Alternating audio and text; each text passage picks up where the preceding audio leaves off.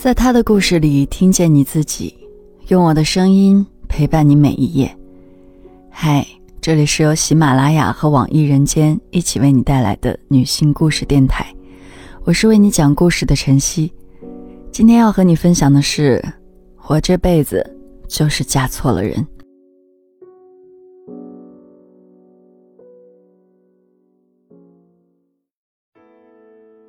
侄女曼曼在朋友圈晒出她和她母亲一起逗弄两岁儿子的视频。视频里，我四十多岁的堂嫂开心的像个少女，跟侄女站在一起，竟给人姐妹花的感觉。我有五六年没见过堂嫂了，前几年见她时，她比现在要老上许多，头发稻草一样干枯，脸色蜡黄中夹杂着黝黑，目光呆滞。给人家的感觉就像鲁迅先生笔下的祥林嫂一样。堂嫂叫张爱俊，原本是个美人儿，皮肤白皙，五官精致，身材完美，好看的像画里的人。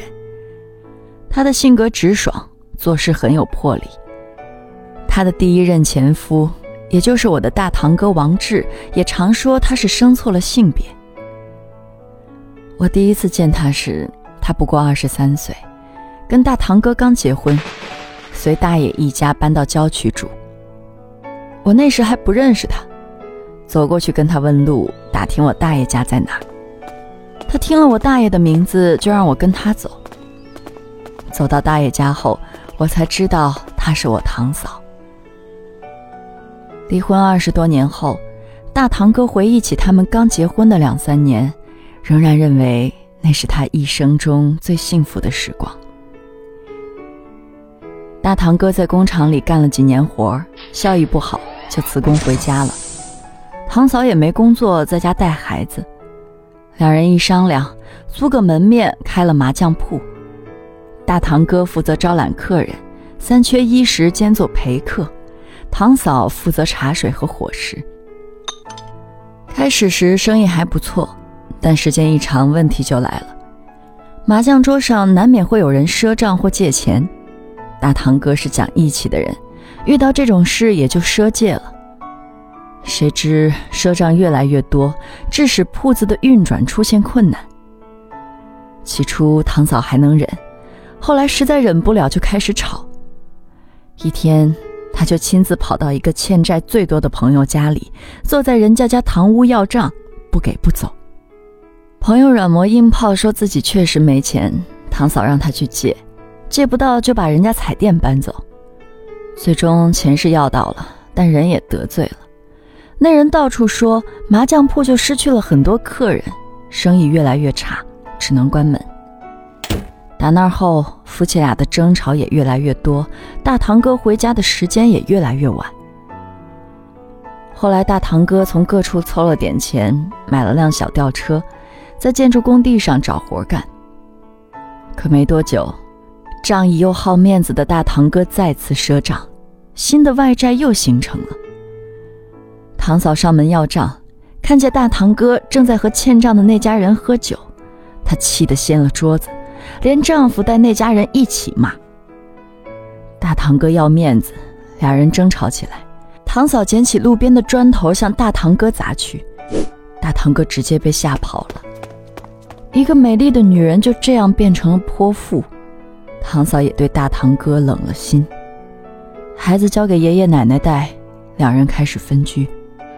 堂嫂知道指望不上丈夫了，受广告启发，买了个小型制粉机器，在家里做粉条。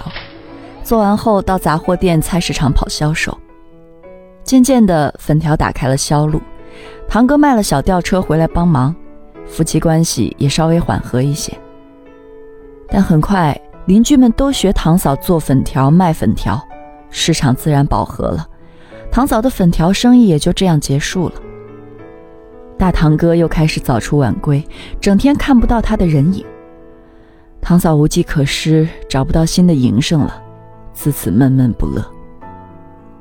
春节刚过，他一反常态的好好做了一桌饭菜，跟大堂哥好好吃上一顿。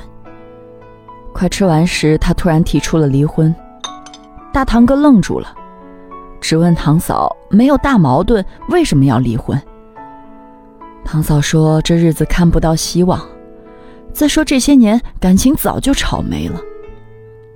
但任凭堂嫂怎么说，大堂哥就是不同意离婚。大堂哥对堂嫂还有感情，再说女儿曼曼才九岁。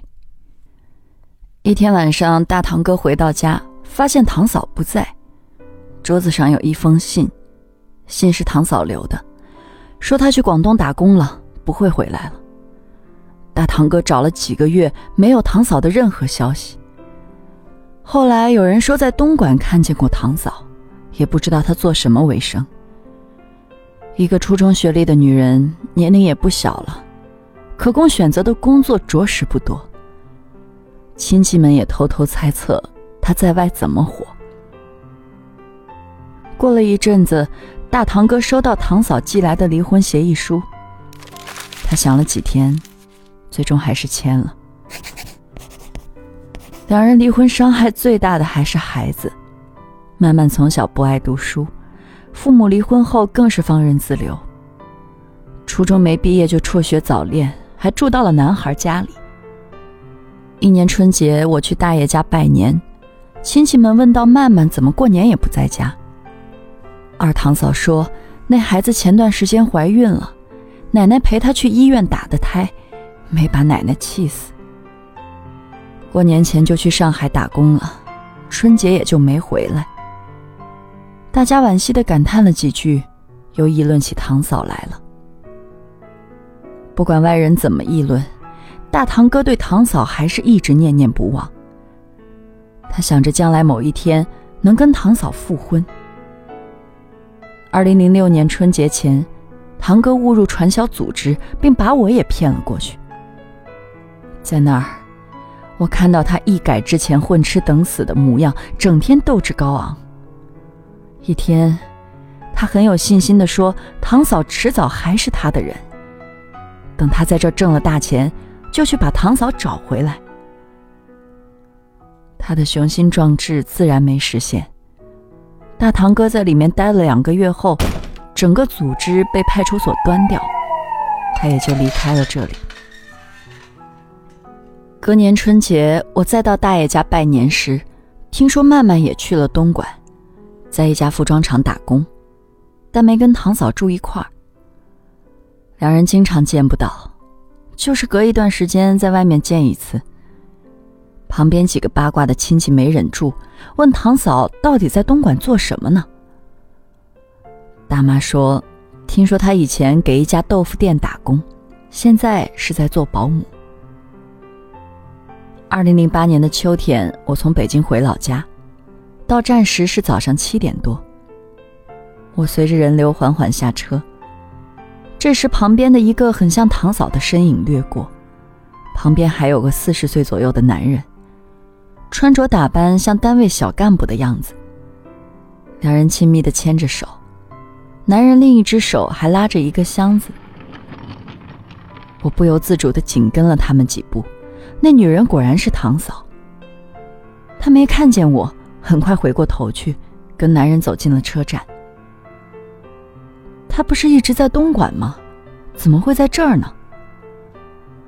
带着这些疑问回到家里，我跟弟弟聊起来，才得知她又嫁人了。男方是临市火车站的一个正式工，两人是经人介绍认识的，很快就领证结婚了。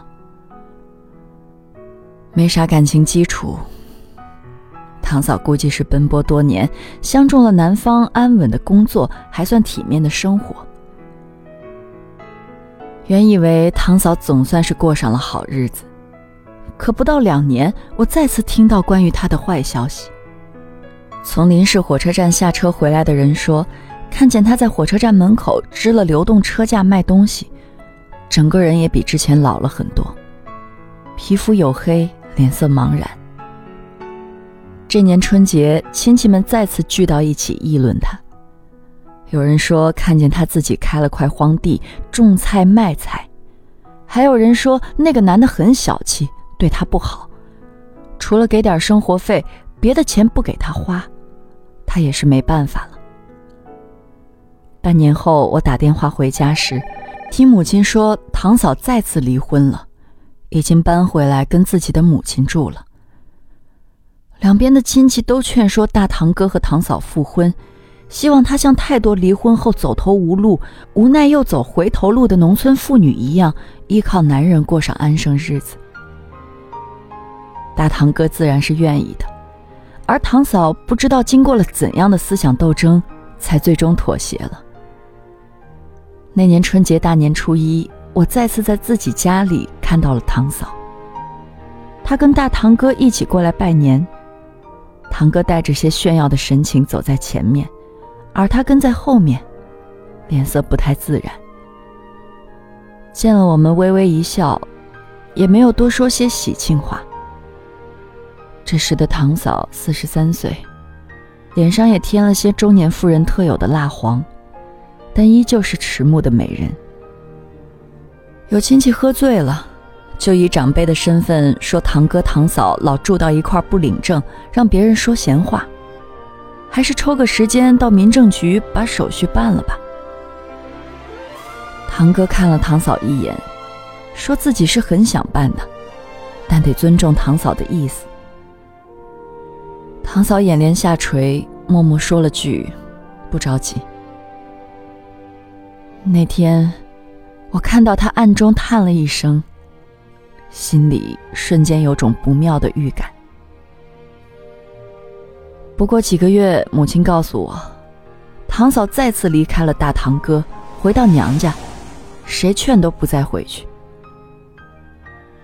没多久，有人看见堂嫂骑着一辆三轮车卖菜。熟人看见他就问他：“都这个年纪了，跟着王志让他养家，不是挺好吗？”怎么还自己出来卖菜？怎么想的呀？堂嫂淡淡的说：“自己就是嫁给王志，嫁错了。这女人啊，一步错，步步错。自己要不是当初嫁给王志，也不会后来这么折腾了。一辈子没什么好运气，也害了孩子。其实当时他们厂长的儿子也追她的。”听的人很八卦，追着问堂嫂为什么还要嫁给堂哥呢？堂嫂说那时候堂哥长得帅，自己当时才二十一岁，就知道喜欢就行了。这次连旁边卖菜的人也凑过来，开玩笑说堂嫂要是找了厂长的儿子，厂长的儿子后来一接班，现在他不早成厂长夫人了。所有的人哈哈一笑。后来，很多跟他原本隔得较远、并不太熟的卖菜妇女，听说堂嫂的传闻后，也趁着有空到他身边，要堂嫂讲自己年轻时的感情故事。而堂嫂总以这样的话开头：“我当初要是没嫁给王志，现在也不会这样了。当时我们厂长的儿子是追我。”发展到后来，只要不忙。即便没有人问，他也会惯性的跟旁边的人絮叨这句话。大家听多了也就不耐烦了。听到堂嫂的这些消息，春节回老家过年时，我打算去看她，却在离她十米的距离时被她的样子吓到了。她真的像祥林嫂一样，东风扬起她枯黄的头发，那张瘦削黄黑而且麻木的脸就露了出来。一年后，大堂哥对堂嫂彻底死了心，娶了新嫂子。而堂嫂又在卖了几年菜后，生活终于有所改观。女儿曼曼在一次偶然的机会认识了某著名足球俱乐部的球员，对方开始追求她。曼曼长得好看，身边不乏追求者。对于这个球员，她是心存顾虑的。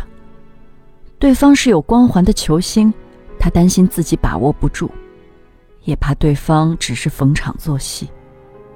于是他就问堂嫂的意思。堂嫂说：“一个出色的男人对感情犯错误的概率，并不比一个平庸的男人对感情犯错误的概率大。既然是这样，干嘛不选择出色的男人呢？”听了堂嫂的话，不到一年。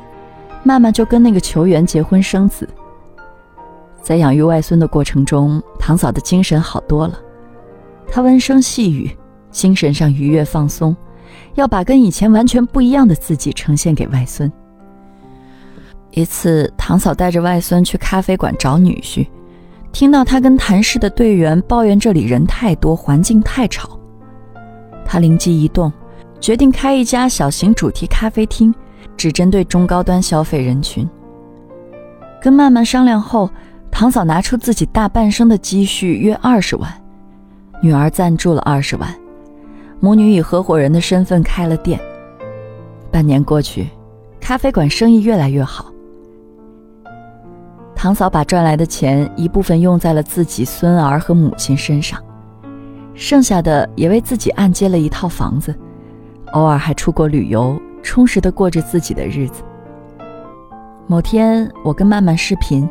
堂嫂在一边，曼曼让她过来跟我说话。他很有气场的坐到视频电脑前，简单的问候之后，他说：“这段的生活大概是他大半生当中最好最充实的。”我笑着肯定了他，也从心底祝福着他。今天的故事就分享到这儿，感谢你的收听，欢迎在音频下方留下你的感受和故事。与千万姐妹共同成长，幸福相随。我是晨曦，下期见。